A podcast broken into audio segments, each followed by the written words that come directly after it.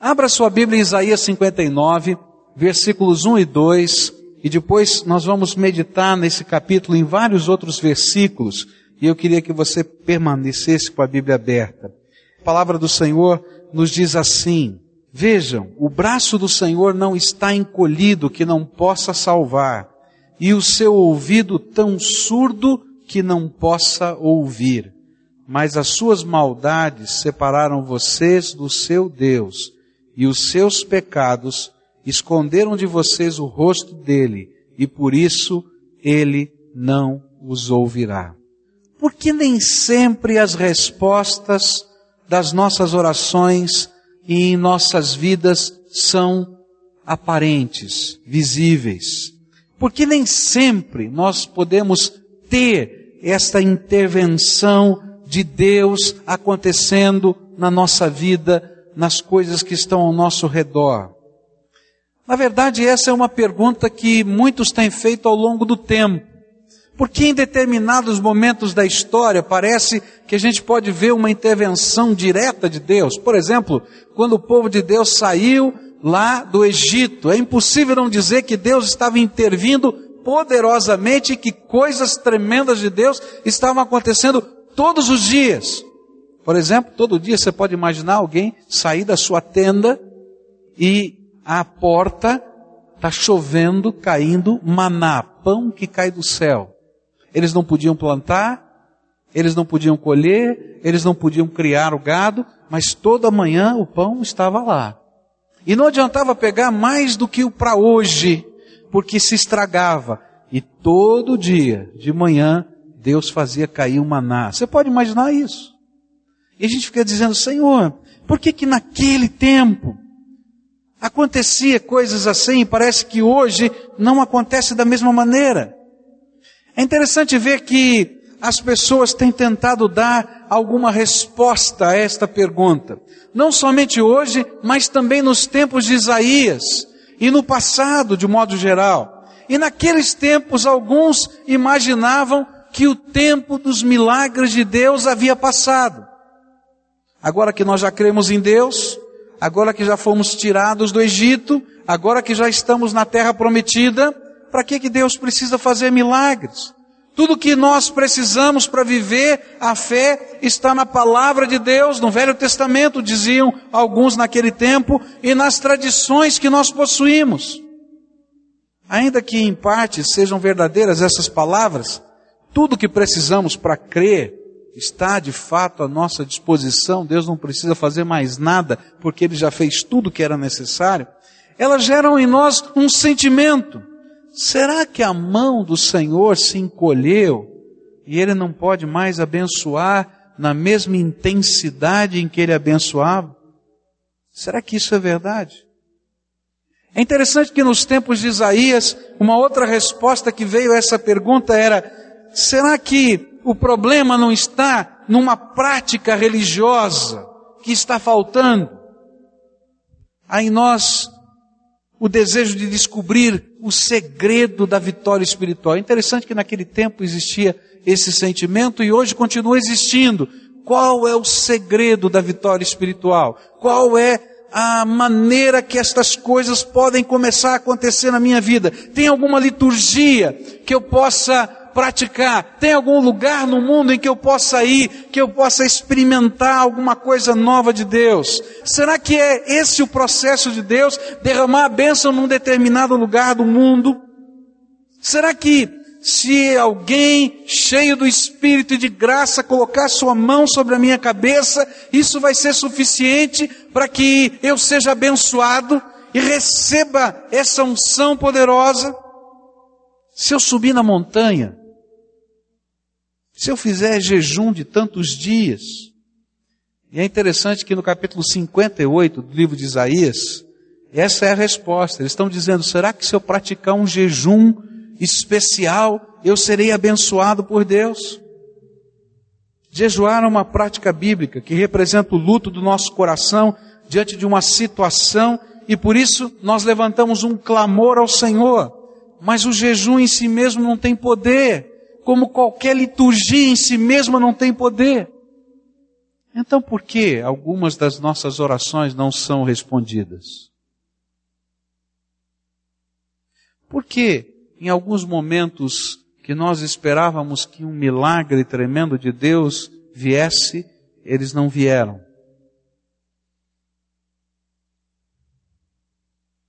Esse texto nos apresenta pelo menos uma das respostas a essa pergunta. Por que os milagres de Deus às vezes não chegam? E o nosso objetivo é tentar entender qual é a resposta do Senhor. Porque muitas vezes a minha oração e a sua oração não é respondida. E porque muitas vezes nos falta poder espiritual. Você já se colocou, já esteve numa situação em que você se sentiu sem poder espiritual para enfrentar aquela circunstância? Aquele momento em que você gostaria que algo da graça de Deus estivesse fluindo de você e você se sente o mais fraco, o mais impotente, o mais incapaz. E aí então surge a pergunta: o que é que está faltando? O que é que está havendo de errado? Esse texto me apresenta algumas das respostas de Deus a esses pensamentos e essas perguntas que eu estou dividindo com vocês. A primeira resposta que esse texto me apresenta está no versículo 1 onde diz assim: Vejam, o braço do Senhor não está encolhido que não possa salvar, e o seu ouvido tão surdo que não possa ouvir. A primeira resposta de Deus é uma resposta teológica. Eu continuo fazendo milagres hoje. O tempo do meu agir intervindo nas vidas e na realidade não passou. Eu não tenho meu braço encolhido. A resposta é direta e clara. Ele continua a fazer coisas tremendas no meio do seu povo. Ele não mudou. A minha mão não se encolheu, disse Deus. Esse não é o problema. Deus continua curando, Deus continua salvando, Deus continua libertando, Deus continua intervindo. O problema não está no braço de Deus. É isso que Isaías falou. Bom, se o problema não está no braço de Deus, onde está o problema? E a resposta vem do versículo 2. Mas as suas maldades separam você do seu Deus, e os seus pecados esconderam de vocês o rosto dele, e por isso ele não os ouvirá. Deus está olhando para aquele povo e está dizendo: olha, o problema não está no meu braço, e o problema não está na liturgia, se tem jejum ou não tem jejum. Se você subiu na montanha ou não subiu. Se você fez uma peregrinação a Israel ou não fez. Esse não é o problema. O problema está no teu coração e na tua alma. O problema não está em Deus, o problema não está na liturgia, o problema não está na geografia, o problema está no coração, no meu coração e no seu coração. É isso que a Bíblia diz. Os seus pecados separam e impedem que a bênção do Senhor venha e os seus milagres aconteçam. Ele é bem claro em afirmar o que é que está impedindo. E ele começa a partir do versículo 3 em diante a descrever o que é que ele estava vendo no coração das pessoas. Ele disse assim: Eu não posso abençoar e eu não posso responder a sua oração, porque nos seus lábios é mentira. Versículo 3 diz assim: Pois as suas mãos estão manchadas de sangue, e os seus dedos de culpa, e os seus lábios falam mentiras, e a sua língua murmura palavras ímpias. Ele diz, eu não posso abençoar, não é porque minha mão não tenha poder de abençoar, ou eu tenha encolhido, ou porque faltou alguma liturgia, mas é porque no coração de vocês tem coisas que eu não posso abençoar, que eu não posso compactuar. E quando seus lábios estão proferindo mentiras, e o pecado está lá dentro, eu não tenho como abençoar. Quando a sua boca passa a ser murmuradora, está sempre reclamando, ingratidão, falta de fé no Todo-Poderoso, são a maneira como Deus vê a nossa murmuração. Ele vê essa nossa murmuração como as palavras de um ímpio, descrente, de um mundano que não é capaz de crer na intervenção de Deus na sua vida. Ele diz: Como eu posso abençoar? Alguns anos atrás eu recebi um telefonema e essa pessoa do outro lado estava chorosa, angustiada, muito triste, muito angustiada. Disse: Ah, pastor, nós estamos vivendo uma situação tão difícil aqui em casa, tão complicado. Ore por nós. Pois não, mas o que é que está acontecendo? Meu esposo vai ter ser operado. Ah, que coisa difícil. Falei, alguma cirurgia de emergência que ele vai fazer, algum problema sério.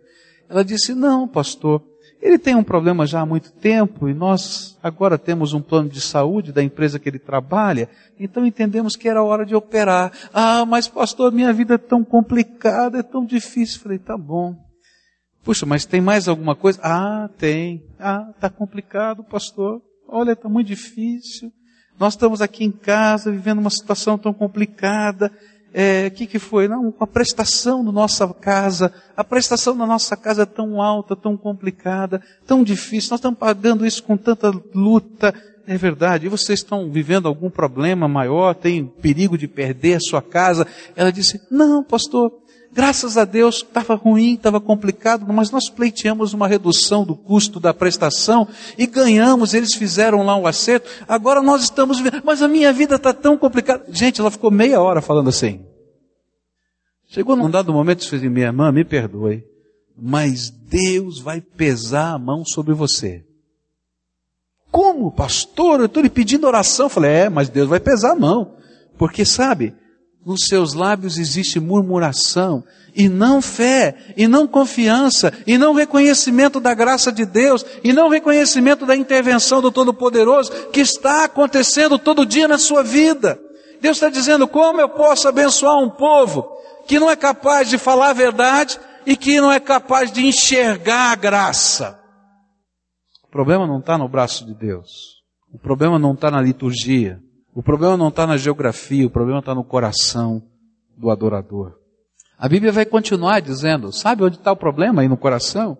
É porque falta justiça nas relações interpessoais. Versículo 4 diz assim: Ninguém pleiteia sua causa com justiça, ninguém faz defesa com integridade, apoiam-se em argumentos vazios e falam mentiras, concebem maldades e geram iniquidade. Sabe o que Deus está falando? Olha, o senso de justiça do meu povo, que se chama pelo meu nome, está torcido. Justiça é aquele sentimento que o homem tem, a visão que o homem tem, que todas as pessoas são iguais a ele. E esse sentimento e essa visão de justiça nos relacionamentos se revelam em pequenas e grandes coisas. Por exemplo, uma coisa pequena. Quando você entra numa fila, você sabe o que é fila? Hã? Você vai no banco, você vai no caixa do mercado, você vai pegar o ônibus, e você olha para os outros e você não os enxerga como iguais a você. Mas não somente nisso, mas quando eu tenho preconceito de raça, quando eu tenho preconceito de cultura, quando eu tenho preconceito de padrão financeiro, de status na sociedade. Deus está dizendo: como eu posso ouvir a oração de alguém que não enxerga as pessoas como eu enxergo?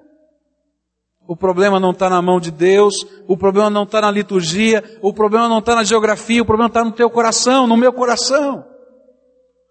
A Bíblia vai dizer que Deus não vai abençoar porque falta integridade. Sabe o que é integridade? É quando uma pessoa por inteiro, integralmente vive os valores de Deus. Isso acontece quando você deixa de ser parcialmente honesto. Você pergunta para mim, você é honesto? Não, eu sou honesto. É honesto mesmo? É, eu sou honesto. É mesmo bom. E aí a coisa fica enrolada.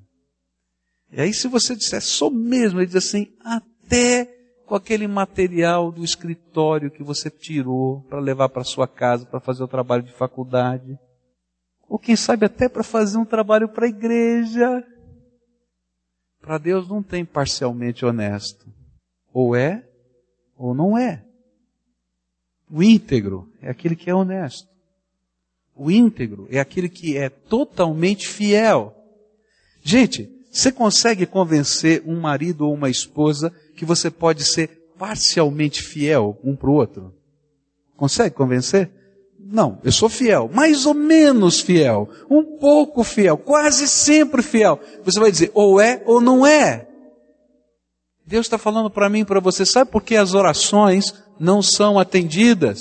Não é porque o meu braço esteja encolhido, não é porque está faltando uma liturgia, mas é porque você não aprendeu a ser íntegro, inteiramente fiel comigo, teu Senhor. Íntegro, inteiramente justo nas coisas que eu coloco nas tuas mãos, íntegro, buscando uma santidade total, ou seja, eu sou alguém separado e dedicado para Deus, esse é o sentido da santidade. Íntegro, não posso ser mais ou menos comprometido com o Senhor, um pouquinho comprometido, amanhã não. Não, não dá. Ou eu sou tudo ou não sou nada. E a Bíblia diz: não posso abençoar porque não há integridade. A Bíblia vai continuar dizendo que essas pessoas, no versículo 4, Deus não pode abençoar porque elas são capazes de planejar e executar a maldade. Eles planejam a sua estratégia para fazer o mal. E o interessante é que eles são cheios de argumentos para poder provar às pessoas e até tentar provar para Deus de que eles estão certos. Você já encontrou um cara que faz bobagem, que faz besteira, que faz coisa errada e ainda quer convencer todo mundo que ele está certo? Você já encontrou? E aí Deus diz assim: como é que eu posso fazer um milagre? Se você não olha para dentro de você e arquiteta na sua cabeça argumentos, que aqui está escrito na Bíblia, que são vazios, versículo 4, argumentos vazios, falam mentiras para si mesmo. E é interessante que nos versículos 5 e 6, o profeta ilustra como é que funcionam esses argumentos para nós mesmos. Ele diz assim: chocam ovos de cobra e tecem teias de aranha. Quem comer seus ovos morre, e de um ovo esmagado sai uma víbora. Suas teias não servem de roupa, eles não conseguem cobrir-se com o que fazem. Suas obras são más e atos de violência estão em suas mãos. Sabe o que, que o Senhor está ilustrando na linguagem profética? Olha, esses argumentos que você está construindo para apoiar o seu estilo de vida que Deus não aprova, eles são como um ovo de uma serpente. Parecem que alimentam, parecem que sustentam, sustentam as nossas razões, sustentam o nosso procedimento, mas na verdade são veneno que mata. Segundo o exemplo que ele coloca é que eles são como uma teia de aranha, que tem um fio interessante, forte, bonito, mas que não serve para vestir ninguém, só para capturar as presas. Meus queridos, quantas pessoas têm vivido esses argumentos? Você abre a palavra de Deus, a palavra de Deus diz claramente o que é verdade, o que é mentira. O que é honestidade, o que é santidade. Aí você começa a viver com o seu namorado, com a sua namorada, maritalmente, antes do seu casamento, e você começa a construir um monte de argumentos para você mesmo. Mas o que é o casamento? É só um pedaço de papel. O que é que vale isso? O que vale o amor que está no meu coração? Não. O que vale são os valores de Deus para a sua vida. E a palavra de Deus diz que o casamento é algo que constitui a família, é algo necessário. E todo argumento que você construir será vazio e não vai produzir frutos que abençoem. Dois casais que me procuraram em tempos diferentes, a vida destroçada, arrebentada, família quebrada, filhos todos desgarrados. E sabe como é que começou esse negócio? Começou pelo desejo de um algo mais na área sexual. E eles começaram assistindo filmes pornográficos em casa para poder dar uma coisa a mais dentro da vida sexual do casal. E depois não se contentavam mais em assistir os filmes. Eles queriam experimentar algumas coisas que eles viam naqueles filmes. E depois percebiam que não dava mais para experimentar só a dois. E queriam experimentar em três. E depois em quatro. Depois trocando. E sabe o que aconteceu? Não sobrou casamento. E interessante que eles tinham tantos argumentos Eles vinham dizendo tantas coisas, das razões. Mas aquilo que a Bíblia falou é verdade. Todas as suas razões e todos os seus argumentos não valiam nada. Nada. Porque eram vazios. Meus irmãos, muitas das nossas orações não são atendidas, não é porque o braço de Deus não possa abençoar nem porque haja um problema litúrgico, nem porque você está na geografia errada, mas é porque o seu coração não se rendeu ao Senhor integralmente. E você quer servir a Deus com um pé e servir com o outro pé a sua própria carne. Você quer fazer as coisas do seu jeito e não do jeito de Deus. E aí não tem jeito. Não funciona. E o pior é que os nossos pecados não somente impedem as nossas orações, eles impedem a paz no nosso coração. A Bíblia diz, versículos 7 e 8, seus pés correm para o mal, ágeis em derramar sangue inocente, seus pensamentos são maus, ruína e destruição marcam os seus caminhos, não conhecem o caminho da paz, não há justiça em suas veredas, eles as transformaram em caminhos tortuosos, quem andar por eles não conhecerá paz. Pior, além de não conhecer a paz, promovem sofrimento, promovem cegueira. E por isso nós não somos capazes de enxergar nem a razão dos nossos sofrimentos. A Bíblia diz assim: do que se queixa o homem? Senão dos seus próprios pecados. Se você continuar lendo esse texto, versículos 9, 10 e 11, ele vai dizer exatamente isso. Gente sofrendo e gente cega. E sabe o que é pior? Esse impedimento que passa pelas orações e que impede a felicidade na nossa vida, impede a bênção de Deus na minha terra, na minha sociedade e na minha cidade. Se você olha para o Brasil. Tem muita coisa que nós não nos orgulhamos no Brasil. Quando eu olho para os escândalos políticos, para os escândalos financeiros, quando eu olho para o que está acontecendo nas grandes cidades em termos de violência, quando eu começo a olhar para a insegurança, para o medo, quando a gente vai para o nordeste desse país e vê meninas de 14 anos, 15 anos, se prostituindo na rua. Eu não me alegro, eu nem tenho orgulho do Brasil quando eu vejo essas coisas. Mas sabe o que a palavra de Deus diz? É que o meu pecado, somado com o seu pecado, está construindo a minha nação. E Deus não somente não abençoa respondendo algumas das minhas orações e das suas, e às vezes nós estamos sofrendo, mas toda a nossa terra geme. E agora, Senhor? E o pior, se Deus não puder ver no meu coração e no seu coração uma transformação, até a nossa capacidade de orar e de interceder vai desaparecendo. Olha só o que diz o verso 16 do nosso texto. Ele viu que não havia ninguém e admirou-se porque ninguém intercedeu. O texto vai crescendo, vai dizendo que todo o mal vai acontecendo e chega uma hora que Deus diz assim: chega, eu vou intervir com justiça sobre essa terra. E ele ficou olhando, essa ideia que o texto faz para gente. E ele ficou olhando e procurando que alguém estivesse orando e gritando: Senhor, Dá mais uma oportunidade. Tenha misericórdia. Senhor, abençoa. Sabe o que ele percebeu é que não sobrou ninguém. Nem para orar. Você já parou para pensar porque a coisa mais complicada na minha vida e na tua vida é manter uma disciplina de oração?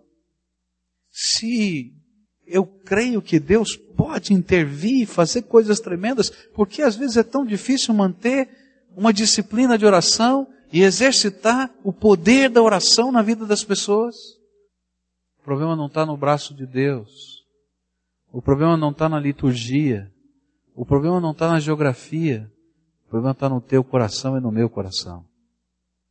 E de repente, eu me esqueço de orar, não vejo utilidade de orar, porque eu quero sempre ter o controle nas minhas mãos. E Deus olha do céu e se admira porque nós nem sequer oramos. E quando ele vem para julgar, não encontra ninguém que clame por misericórdia. E aí então os nossos pecados chamam o julgamento de Deus sobre a nossa vida e sobre a nossa sociedade.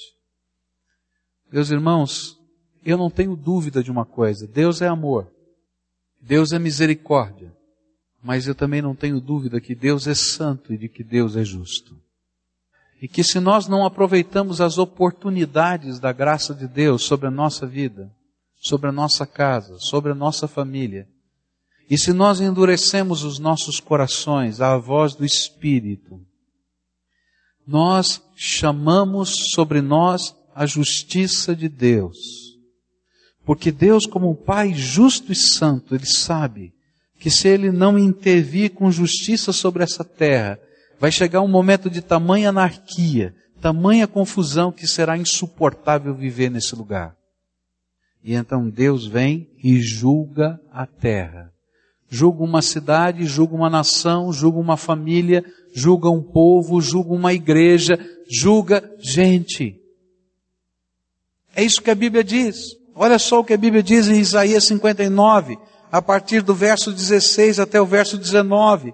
Ele viu que não havia ninguém, admirou-se porque ninguém intercedeu, e então o seu braço lhe trouxe livramento, e a sua justiça deu-lhe apoio usou a justiça como coraça, pôs na cabeça o capacete da salvação, vestiu-se de vingança, envolveu-se no zelo como uma capa, e conforme o que fizeram lhes retribuirá. Aos seus inimigos irá, aos seus adversários o que merecem, às ilhas a devida retribuição. Desde o poente os homens temerão o nome do Senhor, e desde o nascente a sua glória pois ele virá como uma inundação impelida pelo sopro do Senhor. E a figura que está aqui na linguagem profética é de um guerreiro que se veste com toda a armadura e ele vem agora com um propósito: julgar a terra. Eu não sei se você já leu o livro de Apocalipse, mas se você lê o livro do Apocalipse, chega um momento que você tem vontade de chorar. Há coisas tremendas no livro do Apocalipse para nós, servos de Deus, porque fala da volta do Senhor Jesus, fala da glória do Rei dos Reis, mas há coisas terríveis no livro do Apocalipse, quando diz que Jesus, o leão da tribo de Judá, virá no final dos tempos, não mais para ser o Deus de toda misericórdia e de toda graça, mas para julgar toda a terra. E a palavra de Deus usa vários textos que chegam a mexer com o nosso coração, dizendo que os homens vão tentar se esconder desse juízo, vão tentar entrar no meio das cavernas, se esconder debaixo de uma pedra, porque grande e terrível é o dia do Senhor.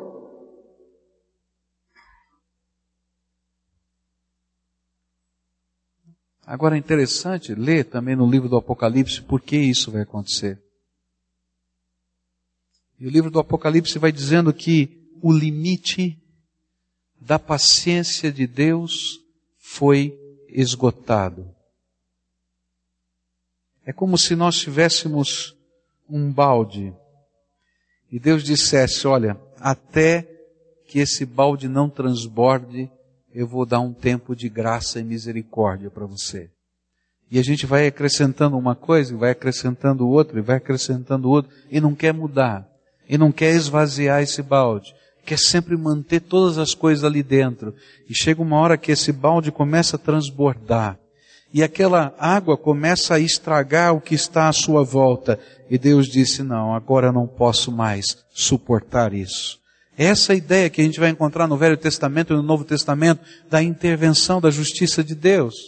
E chega nessa hora, Deus diz: Agora eu vou julgar o que está acontecendo. E agora? Se o pecado faz todas essas coisas, qual é a esperança que a gente pode ter? Deus pode ouvir a oração ainda de um cara como eu, uma pessoa como você, um pecador? Porque tudo isso que eu falei tem na minha vida e tem na sua vida. E aí o final desse texto para mim é uma coisa tremenda. No final desse texto duas coisas vão acontecer. Uma da parte do homem e outra da parte de, de Deus que me falam quando as orações podem ser ouvidas. Chega num determinado momento desse texto que o profeta reage. E na medida que ele está recebendo aquela palavra profética, não sei se foi uma visão, se foi uma aparição de um anjo, a Bíblia não diz como é que Isaías teve essa palavra profética de Deus, mas ele sabia que Deus estava se manifestando a ele. Na medida em que ele está ouvindo aquilo, o seu coração se quebranta. E ele começa a orar, e ele diz assim: sim, versículo 12, sim, pois são muitas as nossas transgressões diante de ti, e os nossos pecados testemunham contra nós. As nossas transgressões estão sempre conosco, e reconhecemos as nossas iniquidades, rebelar-nos contra o Senhor e traí-lo, deixar de seguir o nosso Deus, fomentar a opressão e a revolta, proferir as mentiras que os nossos corações conceberam. Meus irmãos, a única solução para que as nossas orações sejam ouvidas, a paz de Deus venha sobre o nosso coração, o tempo da misericórdia se instale, o dia dos ais possa correr para fora e a gente não precisa ficar gemendo por essa terra. Chama-se conversão espiritual. A conversão espiritual ela começa quando nós ouvimos a voz do Espírito no nosso coração. E a voz do Espírito nos faz reconhecer diante de Deus a nossa condição, aquela que foi descrita pelo Senhor, e concordamos com a visão que Deus tem de nós mesmos, da nossa terra, da nossa família e da nossa vida. E aí, nós não nos conformamos com aquilo que nós estamos vivendo. Meu irmão, se você está conformado com a tua vida espiritual, se você está conformado com a tua vida familiar, se você está conformado com a tua maneira de viver na sociedade, na tua profissão, no teu trabalho, eu quero dizer que há alguma coisa errada. Porque aquele que é convertido, aquele que vive essa graça de Deus é um eterno inconformado. Ele quer mais de Deus, ele quer mais da graça, ele quer mais do seu espírito, ele quer mais do seu poder, ele quer mais santidade, ele quer mais da presença de Deus. E o conformismo é o primeiro sinal que alguma coisa está errada. Você pode estar no lugar certo, você pode estar praticando a liturgia certa, você pode até crer que a mão de Deus não está encolhida, mas alguma coisa está errada em você se você se conformou com o teu estilo de vida. Deus tem mais e quer mais para você. E o convertido é aquele que está dizendo: Deus transforma a minha vida. Deus, eu não quero me acomodar. Usa o meu coração. Deus muda o que eu não consigo enxergar porque eu já fiquei cego. Muda as minhas palavras, as minhas atitudes, as minhas intenções. Queridos, não é a prática de uma nova liturgia que Deus está buscando. Mas Ele está buscando pessoas que de todo o coração desejem a graça transformadora dele todo dia, mexendo em algo novo do seu coração, da sua vida, da sua história, dos seus sonhos, da sua maneira de viver, da maneira como administra o seu dinheiro, da maneira como educa os seus filhos, da maneira como trata marido e mulher. É isso. E aí, quando nós damos esse primeiro passo, Deus dá um passo na nossa direção e ele intervém. Olha só o que diz os versículos 20 e 21 do nosso texto. O redentor virá a Sião. Aos que em Jacó se arrependerem dos seus pecados, declara o Senhor. Quanto a mim, esta é a minha aliança com eles, diz o Senhor. O meu espírito que está em você e as minhas palavras que pus em sua boca não se afastarão dela, nem da boca dos seus filhos e dos descendentes deles, desde agora e para sempre, diz o Senhor. E sabe, meus irmãos, quando começamos esse movimento inconformado, dizendo Deus tem que mudar a minha vida, tem que mudar a minha visão, tem que mudar os meus lábios, tem que mudar a minha murmuração, tem que mudar o jeito que eu convivo dentro da minha casa. Deus olha com bons olhos isso e diz: Eu vou abençoar. E sabe como é que ele abençoa? A primeira coisa que ele faz, ele derrama do seu Espírito Santo sobre nós. No dia em que você recebeu Jesus como Senhor e Salvador da sua vida, houve um milagre de Deus no seu coração. Está escrito na Bíblia. Deus abriu as janelas do céu e derramou do seu Espírito sobre você e colocou um selo, um lacre, dizendo: Você é filho de Deus. E esse Espírito testifica ao meu Espírito que eu sou filho de Deus. Aleluia! Está escrito lá no livro de Efésios, capítulo 2, versículos 13 e 14.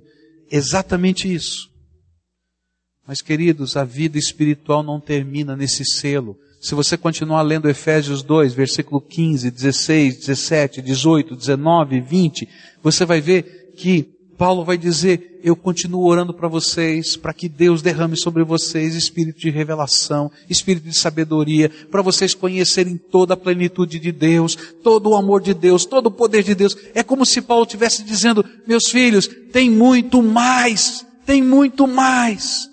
E quando nós começamos a viver esse inconformismo espiritual dentro de nós, Senhor, pode mudar, muda pequenas coisas e grandes coisas. Sabe que Deus começa a fazer? Aquilo que nós estamos deixando vazio dentro de nós, limpando dentro do nosso coração, Ele vai derramando mais do seu espírito.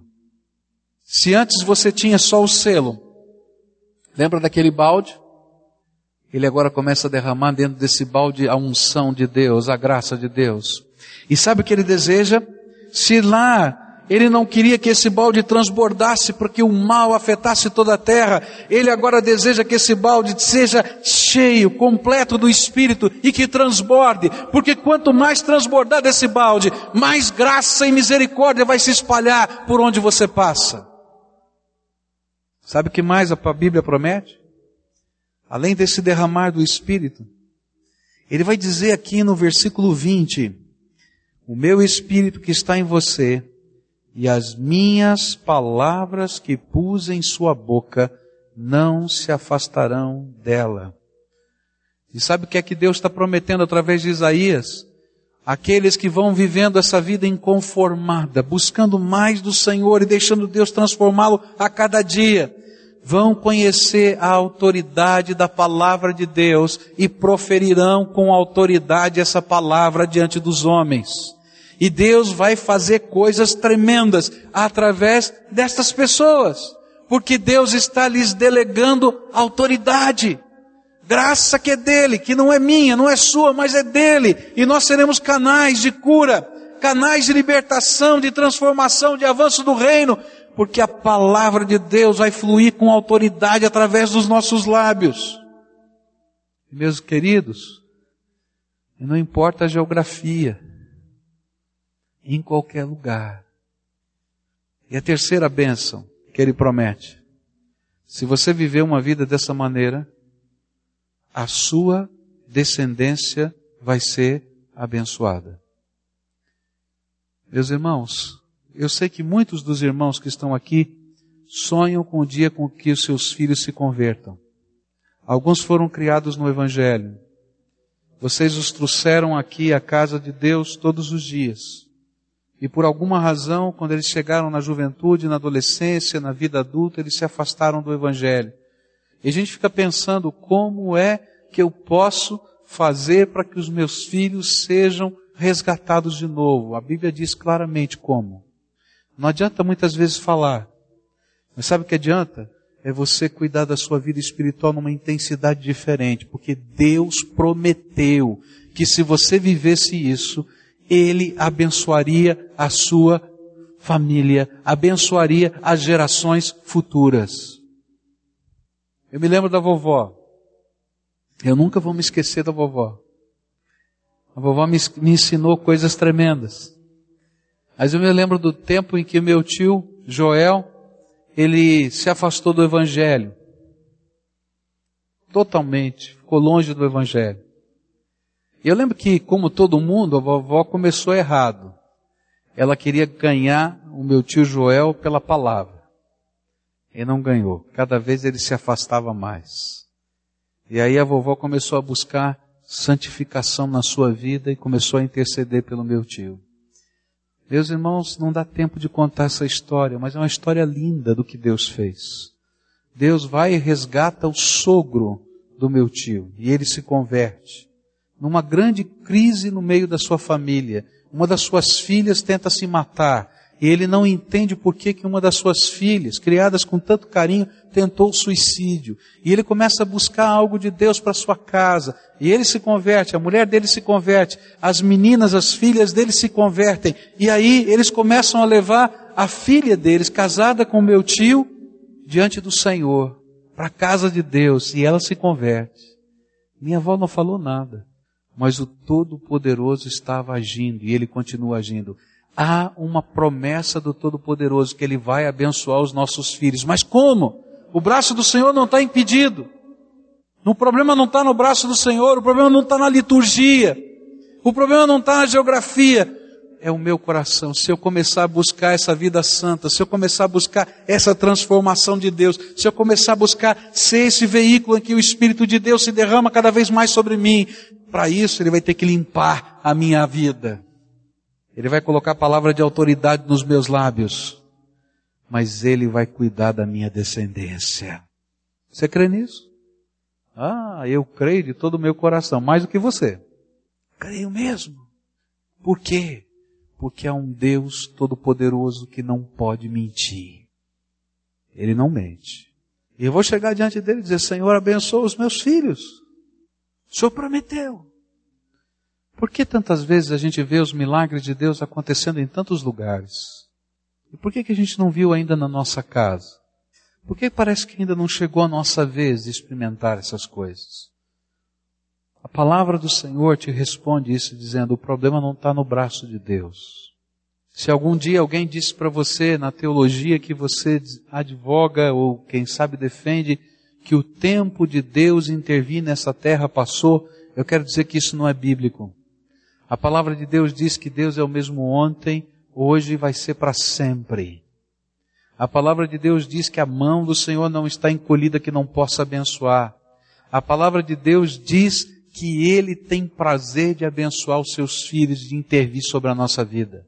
O problema está no meu coração e no seu.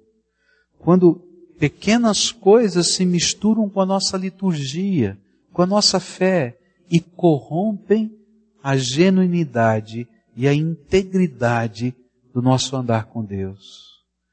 Meus queridos, Deus só encheu com o Shekinah, aquela nuvem da glória dele no tabernáculo, e a Bíblia é bem clara em dizer isso, quando todos os detalhes daquela construção tinham sido terminados, conforme o que Deus havia revelado a Moisés.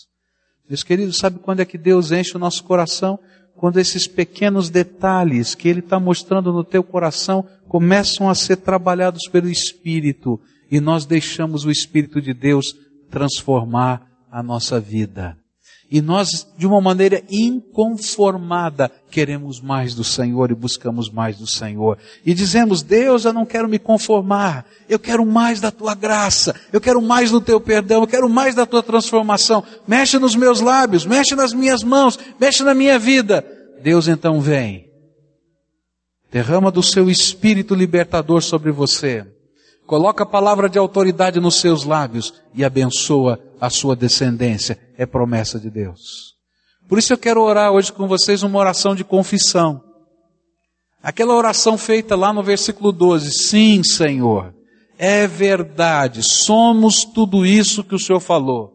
Mentirosos, murmuradores, usamos a nossa mente para planejar aquilo que o Senhor não gostaria que planejássemos, inventamos uma série de desculpas para dizer que aquilo que planejamos é bom, que não é tão ruim, que pode ser aceito, mas o Senhor está dizendo nada disso vale, porque aquilo é uma armadilha para mim mesmo, eu quero fazer a tua vontade. E se você é essa pessoa a quem o Espírito Santo está falando, e está tocando o seu coração, a fazer essa oração de confissão, e buscar de Deus, através desse arrependimento, não apenas como uma expressão litúrgica, mas como uma liberdade que você dá ao Senhor para mudar a tua vida. Se você fizer isso, você vai dar liberdade para Deus mexer na tua vida, mexer no teu pecado. Entende? Mexer na tua história. Mexer em alguns tesouros que você está carregando e escondendo com esses argumentos e que hoje Deus está fazendo cair por terra. Deus vai derramar do seu espírito sobre você. Vai derramar do seu espírito. E esse balde que vai parecer vazio e frustrado, vai ser cheio da graça. E os seus lábios vão ter uma autoridade diferente. E a tua descendência vai ser abençoada. Se você é essa pessoa que o Espírito Santo está falando para orar essa oração de confissão, oração em que a gente vai colocar para Ele as coisas que estão enroladas, complicadas, os nossos argumentos, as nossas desculpas. E a gente vai depositar no altar de Deus, porque essas desculpas são como uma teia de aranha, diz a Bíblia. Somos como o ovo da serpente que nos enrolam e nos matam. O que é que o Espírito Santo de Deus quer falar com você hoje? Sabe o que eu sinto? Deus está preparando aquilo que a Bíblia diz para a gente. Deus disse para Josué, e ele deu essa palavra ao seu povo: santificai-vos, pois amanhã farei maravilhas no meio de vós. Palavra do Senhor. Eu estou sentindo no meu coração que é isso que Deus quer fazer conosco. Ele está dizendo: santificai-vos, pois amanhã eu quero fazer maravilhas no meio de vós. Eu quero fazer coisas que você não pode imaginar, extraordinárias, da minha graça, mas deixa eu mexer na tua vida primeiro. A primeira oração é sua, eu não posso fazê-la por você. Essa é a oração de confissão. O que é que o Espírito Santo de Deus mostrou para você? No que é que você está conformado? Quais são aquelas pequenas coisas que você estava vendo como pequenas e que Deus está dizendo: deixa eu mexer, deixa eu transformar, deixa eu lavar, deixa eu perdoar. Coloca no meu altar agora, coloca no meu altar agora. E agora você abre o teu coração e fala com Deus. Fala o que está aí no teu coração, diz para Ele. Se tem alguma coisa que está atrapalhando o teu relacionamento em casa com alguém da sua família, você está achando que isso é bobagem. Hoje o Espírito Santo de Deus está falando, não é bobagem não, eu quero mexer porque a tua casa tem que ser abençoada. Deixa eu mexer. Se tem coisas que têm entrado em choque com você e você não sabe como lidar, está havendo uma convulsão dentro da tua alma, coloca diante do Senhor. Coloca diante do Senhor, Ele é o Todo-Poderoso e o braço dele não está encolhido. Há um coração quebrantado e contrito, diz a Bíblia, não desprezarás, ó Deus. Confessa que o Espírito Santo de Deus está revelando para você e trabalhando na tua alma. Agora eu quero orar por você. Jesus, perdoa-nos ajuda-nos a sermos transformados. Há algumas batalhas e alguns pecados e alguns vícios que eles não conseguem lidar.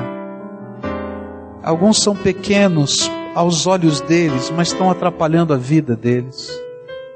E eu quero te pedir em nome de Jesus que nessa hora o Senhor abra as janelas do céu e o teu Espírito ministre sobre eles perdão e que o sangue de Jesus, o teu filho, que nos purifica de todo pecado, lave esses corações no poder do Senhor.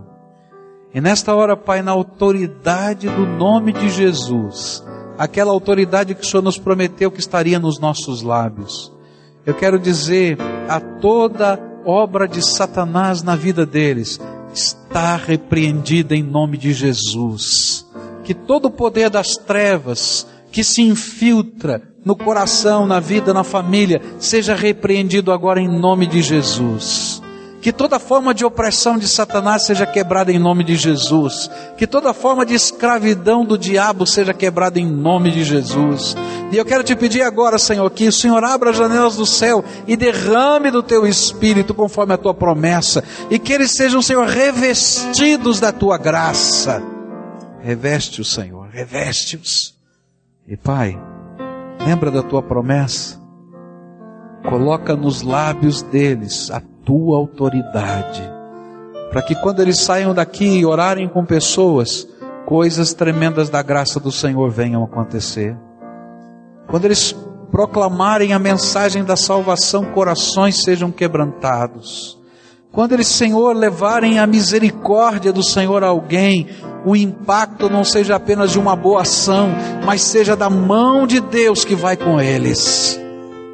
Lembra-te da tua promessa, Senhor, e abençoa a descendência deles e filhos e netos se aproximem do Senhor, porque é tão grande a misericórdia do Senhor e é tão forte a manifestação do Senhor que nós tenhamos que cair de joelhos para te dizer: Bendito é o Senhor que cumpriu a sua promessa.